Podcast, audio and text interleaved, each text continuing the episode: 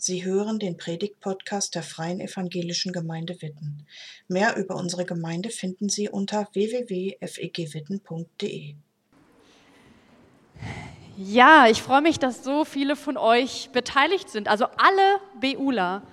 Und für die, die mich noch nicht kennen, ich bin die besagte Anja Strömann, diese Pastorin, die hier zwei Jahre mit den Teenagern unterwegs war. Den Tobi van Heiden werdet ihr gleich noch kennenlernen, der auch mit dabei war. Und ich freue mich heute zu predigen. Und das Besondere daran ist, wir haben diesen Gottesdienst komplett zusammen vorbereitet. Also ihr Beula, ihr sieben mit mir zusammen. Deswegen alle Lieder, alle Texte, Themen, alles, was heute vorkommt, ist von euch jungen Leuten gestaltet. Das finde ich großartig. Also vielen Dank dafür und ich bin ganz gespannt, was noch kommt. Das Thema Wer nicht fragt, bleibt dumm. Naja, bisschen besonderes Thema für eine Predigt. Wir haben auch erst diskutiert, kann man das überhaupt als Thema nehmen? Ist es nicht zu so provokant vielleicht? Dann haben wir gedacht, nein, Fragen stellen, das ist nicht nur für junge Leute gut, das ist auch für ältere Leute gut. Und wir finden es wichtig, Fragen zu stellen, um im Leben weiterzukommen, im Glauben weiterzukommen, deswegen dieses Thema für die Predigt heute. Und das hat ganz viel mit unserer Zeit im biblischen Unterricht zu tun, Fragen zu stellen. Denn wir haben ja zusammen in der Bibel gelesen, ihr habt mir manche Fragen gestellt, die ich versucht habe zu beantworten. Dem Tobi ging das ähnlich. Manches konnten wir auch gar nicht beantworten. Und wir haben auch zusammen Fragen gestellt und überlegt, wie könnten wir uns diese Fragen beantworten anhand der Bibel. Zum Beispiel die Frage, wie ist jetzt die Schöpfung zu verstehen oder was kommt eigentlich nach dem Tod? Und da haben wir gemerkt, das ist manchmal gar nicht so einfach oder so eindeutig. Und ich muss sagen, ich habe in diesen zwei Jahren unglaublich viel von euch sieben gelernt. Man würde ja denken, ich bin jetzt schon ein bisschen älter, ich habe euch alle Fragen beantwortet, also ein bisschen älter als die sieben, ne? also im Vergleich zum Durchschnitt hier vielleicht jetzt nicht. Man könnte ja denken, ich habe euch jetzt hier die Fragen beantwortet, aber ehrlich gesagt habe ich ganz schön viel von euch gelernt in der Zeit. Auch davon, wie, wie wir zusammen überlegt haben, wie manches zu verstehen ist. Und das hat mir richtig Spaß gemacht. Fragen gestellt haben auch schon die Jünger von Jesus. In dem Predigttext, den die Hanna gerade vorgelesen hat, da geht es genau darum. Da sind die Jünger von Jesus und die beobachten Jesus. Die haben gesehen, dass Jesus zum Gebet sich immer wieder zurückzieht, dass Jesus mit seinem Vater kommuniziert und die wollen von Jesus wissen, wie er das macht. Und die sagen, Jesus, lehre uns beten. Wie können wir richtig beten? Zeig uns das. Also auch die Jünger haben Fragen gestellt und sind dadurch in ihrem Glauben gewachsen. Und wir haben uns zusammen überlegt, dass ich heute keine klassische Predigt halten werde. Also ich werde jetzt nicht hier alleine reden, sondern wir haben vorher den Bibeltext zusammen schon gelesen, also im biblischen Unterricht, und haben Fragen aufgeschrieben. Also ihr habt eure Fragen an den Text gestellt. Und ich werde jetzt in diese Fragen mit hineingehen mit euch zusammen. Und die Kathi ist jetzt mal so lieb, also Katharina Beiter, und wird mal diese Fragen stellvertretend für euch stellen. Seit wann hatte Jesus Jünger und äh, wie hat er ihnen beigebracht zu beten? Seit wann hatte Johannes Jünger, meinst du, ne? Oder? Habe ich gesagt? Ja, okay, gut. Ich, meine Ohren sind nicht so gut wie eure, ich merke schon. Seit wann hatte Johannes Jünger? Ja, gute Beobachtung. Man denkt immer, Jesus hätte nur Jünger, ne? In, unserer, in unseren Ohren klingt es vielleicht komisch, weil wir dachten, nur Jesus hätte Jünger. Aber damals in der jüdischen Tradition war das relativ normal, dass Rabbis, also jüdische Lehrer, Jünger hatten. Leute, die von ihnen gelernt haben, die mit ihnen unterwegs waren. Und so hatte der Johannes, der war eine Art, eine Art Lehrer, der hatte auch Schüler oder Jünger, die mit ihm unterwegs waren. Warum beten wir das Vaterunser anders formuliert, als es im Lukas-Evangelium steht? Ja, spannend. Das Vaterunser kennen wahrscheinlich auch viele von euch auswendig. der Text, den wir eben gehört haben, war ein bisschen kürzer. Ne? Ich habe euch das mal auf einer Folie mitgebracht. Der Text aus dem Lukas-Evangelium, der steht von euch aus rechts, genau. Und es gibt noch eine zweite Überlieferung in der Bibel von diesem Vaterunser Text. Und der steht im Matthäus-Evangelium, Matthäus Kapitel 6. Und wenn man diese beiden Texte jetzt mal nebeneinander sieht, dann merkt man, Matthäus ist ziemlich oder ist ein bisschen länger. Alles, was weiß ist auf der Folie, kommt bei Lukas gar nicht vor, aber ist eigentlich der Text, den wir kennen und den wir beten. Das heißt, als sich das Vaterunser als ein regelmäßiges Gebet ausgeprägt hat, als die Christen angefangen haben, das zu beten, haben sie einfach den längeren Text genommen. Ihr wisst das ja. Die Leute, die die Bibel aufgeschrieben haben, die standen nicht mit einem Diktiergerät neben Jesus und haben mal eben alles äh, mit aufgenommen auf einer Audi Audiodatei, sondern die haben das mündlich weitererzählt und irgendwann, Jahrzehnte später, erst schriftlich fixiert. Und dadurch kommt es vor, dass vielleicht in der einen Fassung bei dem einen mal ein Satz verloren gegangen ist oder der dachte, das Wesentliche habe ich drin, das andere kann ich rauslassen, aber wir orientieren uns an diesem längeren Text. Was ist die Bedeutung der Gleichnisse im Text? Ja, das ist jetzt eine große Frage. Was ist die Bedeutung der Gleichnisse? Hm.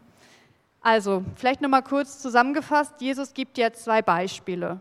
Also, er gibt dieses Vaterunser als Gebet, so könnt ihr beten. Und dann gibt er zwei Beispiele aus dem Leben. Das eine ist die Situation, ein, ein Mann ist nachts in seinem Bett und wird von einem Freund geweckt, der draußen an der Tür klopft und drei Brote haben will, mitten in der Nacht. Und Jesus sagt dann, wenn dieser Mann schon aufstehen wird und seinem Freund was geben wird, auch wenn das echt eine ungünstige Situation ist, so mitten in der Nacht, wie viel mehr wird Gott euch dann geben, wenn ihr ihn um etwas bittet? Und das andere Beispiel ist ja das von einem Vater, der ein Kind hat. Und da erzählt Jesus, wenn ein Kind seinen Vater um was zu essen bittet, dann wird doch jeder Vater seinem Kind etwas geben. Wenn das schon jeder irdische Vater machen würde, wie viel mehr würde das dann Gott, unser Vater, auch für uns machen? Darum geht's.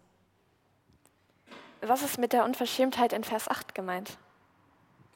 Genau, die Unverschämtheit in Vers 8, da ist ja die Rede davon, wenn dieser Freund, der da nachts geweckt wird, nicht wegen der Freundschaft aufsteht, denn doch wenigstens wegen der Unverschämtheit.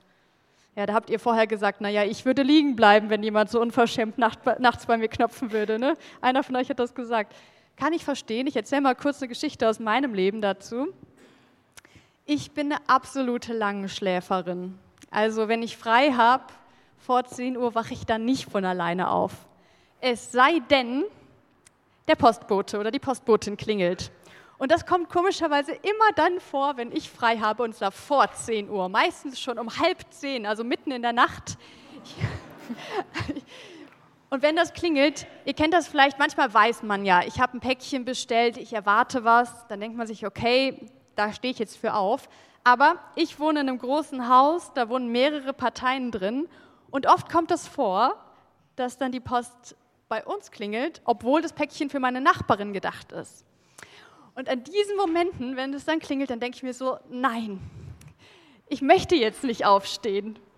Und dann klingelt es nochmal. Und dann denke ich mir, meine Güte, wenn dieser Mensch jetzt schon so unverschämt ist, mich hier wach zu klingeln, mitten in der Nacht, dann kann ich auch aufstehen und die Tür öffnen. Ich glaube, so ähnlich ist das gemeint. Ich glaube, das wollte Jesus sagen. Manchmal hat man vielleicht keine Lust oder dieser Freund würde seinem Freund vielleicht eigentlich nicht gerne helfen wollen mitten in der Nacht, aber er macht es trotzdem, weil irgendwie, wenn der andere schon so dringend fragt und so unverschämt klingelt, dann kann man auch mal aufmachen. Was hat es mit dem Ei, der Schlange, dem Skorpion und dem Fisch gerade auf sich? Genau auf sich. Genau, also da geht es um, um ähm, diesen Vater, der seinem Sohn keine Schlange und keinen Skorpion geben würde, wenn es um ein Ei, ein Ei oder einen Fisch bitten würde. Da vielleicht mal für uns, also dieses Kind, das bittet nicht um Kaviar. Fischeier, könnte man vielleicht denken, Gemeint ist aber, das Kind fragt nach was ganz Normalem zu essen. Also sowas wie, wenn ihr nach einem Brot oder einem Apfel fragen würdet. Also vielleicht jetzt nicht das Leckerste. Also jetzt nicht gemeint, ihr fragt nur nach Nutella und Kinderschokolade oder Kinderriegeln. Könnte man ja manchmal auch fragen. Aber das Kind in dem Beispiel, das fragt wirklich nach was zum Sattwerden. Und da würde doch jeder Vater sagen, klar, kriegst du mein Kind. Sind wir Menschen wirklich von Grund auf böse oder was genau ist in Vers 13 gemeint? Ja, das finde ich eine sehr spannende Frage, ob wir wirklich von Grund auf böse sind. Da steht, wenn schon ihr Menschen so böse seid, wie sehr würde Gott euch dann eure Bitten erhören? Ich glaube nicht, dass wir Menschen von Grund auf böse sind. Aber hier muss irgendwie ein Kontrast deutlich werden. Also es soll ja in diesem Vergleich darum gehen, wenn ihr Menschen das schon macht, so helfen und Kindern zu essen geben und Freunden helfen und so, wie viel mehr würde Gott das dann machen? Und wenn Gott als die vollkommene Liebe dargestellt wird, als komplett gut, dann glaube ich, dass hier so ein bisschen auch das Gegenteil gezeigt werden wollte. Also um deutlich zu machen, da ist ein Unterschied zwischen euch Menschen und Gott. Und schon ihr Menschen, obwohl ihr böse seid, helft, wie sehr dann Gott. Wenn man sich die Schöpfung anguckt, und das haben wir ja auch im biblischen Unterricht gemacht, dann steht da sehr deutlich, dass der Mensch wunderbar geschaffen ist, also als ein Ebenbild Gottes, dass Gott uns Menschen auch einen Auftrag gegeben hat. Also wir Menschen sollen die Schöpfung bewahren. Wir sollen sowas wie Stellvertreter, Stellvertreterin von Gott sein, hier auf dieser Welt, um für Frieden und Gerechtigkeit einzutreten. Diese Aufgabe hat Gott uns gegeben. Wir sind nicht von Grund auf böse. Aber, und das wird eben auch deutlich, wir Menschen verhalten uns, werden aneinander schuldig, werden an Gott schuldig. Auch das gehört zum Menschsein dazu. Ich glaube, es gibt keinen Menschen hier und grundsätzlich auf der Welt, der sagen würde, ich bin immer vollkommen, ich bin nie böse, ich lasse mir nie was, was zur Schulde kommen. Und genau dafür ist Jesus ja auch am Kreuz gestorben, dass wir nicht unter dieser Schuld zerbrechen müssen, sondern dass wir in Gemeinschaft mit Gott sein können und dass wir von ihm befreit werden. Aber nein, ich würde sagen, wir Menschen sind wunderbar gemacht und nicht von Grund auf böse. Was bewirkt der Heilige Geist und was macht er? Ist der Melzen ein gutes Gefühl? Ja, der Heilige Geist, das ist spannend. Wir haben ja gerade Pfingsten gefeiert und der Heilige Geist, das nehme ich mal vorweg, ich würde sagen, der Heilige Geist ist mehr als nur ein gutes Gefühl. Der Heilige Geist ist Gott, ist Gott selbst. Der dreieine Gott ist Vater, Sohn und Heiliger Geist. Also nicht nur ein gutes Gefühl. Aber wie sich der Heilige Geist zeigt oder was der bewirkt, darüber sagt die Bibel einiges. Und ich habe euch mal ein paar Beispiele mitgebracht. Der Heilige Geist tröstet. Der Heilige Geist führt in Wahrheit. Er macht Gottes Liebe spürbar. Er macht frei. Er offenbart Jesus und er macht mutig. Ihr habt danach gefragt, was der Heilige Geist bewirkt. Das sind Beispiele dafür. Und ich glaube, dass der Heilige Geist so etwas ist wie Gottes spürbare Gegenwart hier auf dieser Erde. Jesus ist ja nicht mehr hier. Jesus können wir nicht mehr sehen. Der war als Mensch auf der Erde, aber das ist jetzt halt leider schon 2000 Jahre her. Und danach hat Jesus den Heiligen Geist geschickt, damit wir Gott spürbar erleben können, auch heute. Und der wirkt in Menschen, die an ihn glauben. Der wirkt durch Gedanken, auch durch Gefühle, das glaube ich auch. Aber er ist eben nicht nur irgendein schwammiges Gefühl, sondern er stimmt mit dem überein, was in der Bibel, was in der Bibel steht. Und er ist ein Gegenüber, mit dem ihr kommunizieren könnt und der mit euch kommuniziert. Erreicht die Erreicht der Heilige Geist auch die, die nicht um ihn bitten? Sehr spannende Frage. Erreicht der Heilige Geist auch die, die nicht darum bitten? Ich glaube ja. Ich glaube, er, also Gott erreicht Menschen auf viel größere Art und Weise, als wir uns das vorstellen können. Der Heilige Geist, davon bin ich überzeugt, aufgrund dessen, was ich in der Bibel lese, lebt in Menschen, die an Jesus glauben, ist mit Menschen, die an Jesus glauben, in Verbindung. Aber der Heilige Geist, wenn wir mal ganz am Anfang in der Bibel lesen, dann steht da, dass ganz am Anfang der Geist Gottes schon über dem Wasser schwebte. Also der Heilige Geist ist nicht erst mit Jesus in die Welt gekommen, der war schon vorher da. Und ich glaube, dass wir manchmal Gott oder den Heiligen Geist so versuchen, in unsere Hosentaschen zu packen. So, wir würden gerne so bestimmen, da wirkt er, da wirkt er nicht. Und ich glaube, Gott ist größer. Gott kann durch seinen Geist in dieser Welt wirken, nicht nur in Menschen, die hier in die FEG Witten gehen oder die auf eine bestimmte Art und Weise glauben. Ich denke, dass der Heilige Geist auch wahrnehmbar ist für Menschen, die noch gar nicht bewusst mit Jesus leben.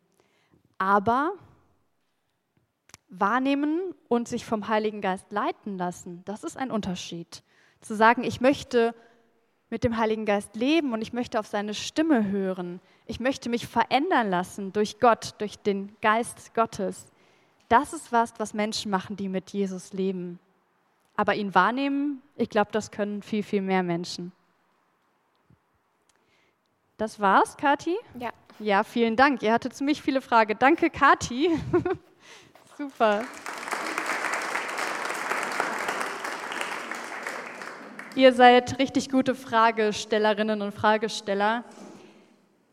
Und ich möchte euch einfach zum Abschluss nochmal sagen, es war mir eine Ehre, mit euch sieben diesen biblischen Unterricht mit euch zu machen. Und ich habe richtig gemerkt, wie ihr gewachsen seid in diesen zwei Jahren. Auch dadurch, dass ihr Fragen gestellt habt und immer irgendwie ein Stückchen weitergekommen seid mit dem, was ihr entdeckt habt in der Bibel, aber auch mit Gott untereinander in eurer Gemeinschaft.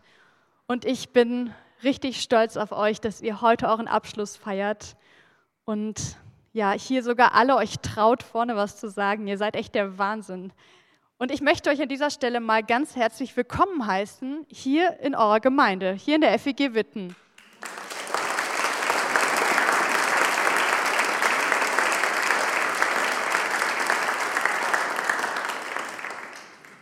Ihr seid nämlich jetzt keine Kinder mehr. Die Königskinderzeit ist vorbei. Die Zeit des biblischen Unterrichts, wo ihr sonntags immer im biblischen Unterricht wart, ist jetzt auch vorbei. Was kommt jetzt? Der Gottesdienst. Jawohl. Und zum Glück auch noch einiges mehr. Unsere Gemeinde besteht ja nicht nur aus dem Gottesdienst, sondern Ihr seid eingeladen zum JPEG. Viele von euch sind da schon dabei. Genau so hört sich das JPEG an. Zu JPEG Hauskreisen, da sind auch manche von euch schon drin.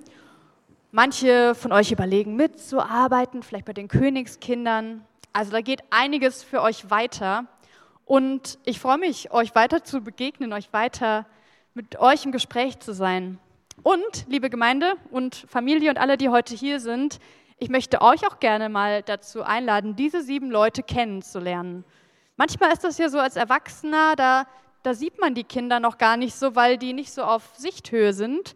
Die sieben sind jetzt aber auf Sichthöhe, aber hallo. Und das lohnt sich, die kennenzulernen. Nicht nur als Kinder von, sondern als Julius, Sammy, Marie, Kati, Johanna und Hanna. Und ich lade euch ein, mit denen ins Gespräch zu gehen. Heute nach dem Gottesdienst, in den nächsten Wochen. Ich habe Frieda nicht gesagt, habe ich dich nicht genannt. Oh, Entschuldigung.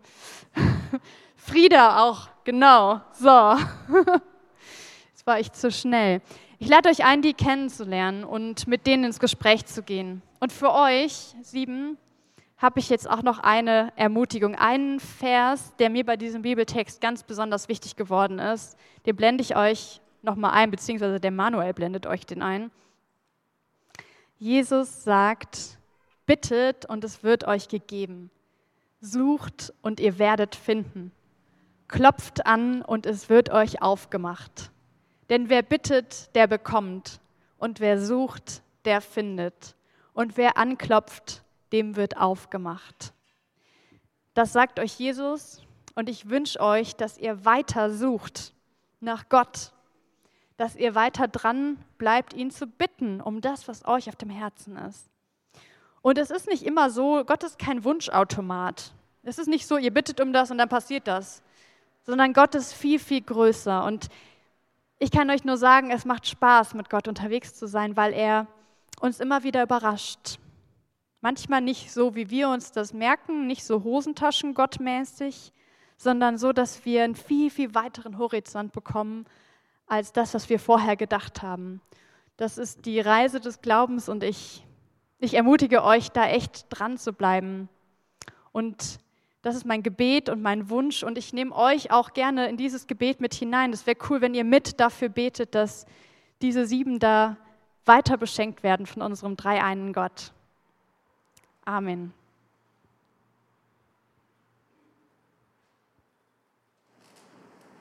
Danke fürs Zuhören.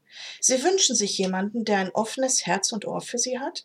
Wir haben ein Team von Seelsorgern, das sich freut, für Sie da zu sein und vermitteln Ihnen gerne einen Kontakt. Anruf genügt unter Witten 93726.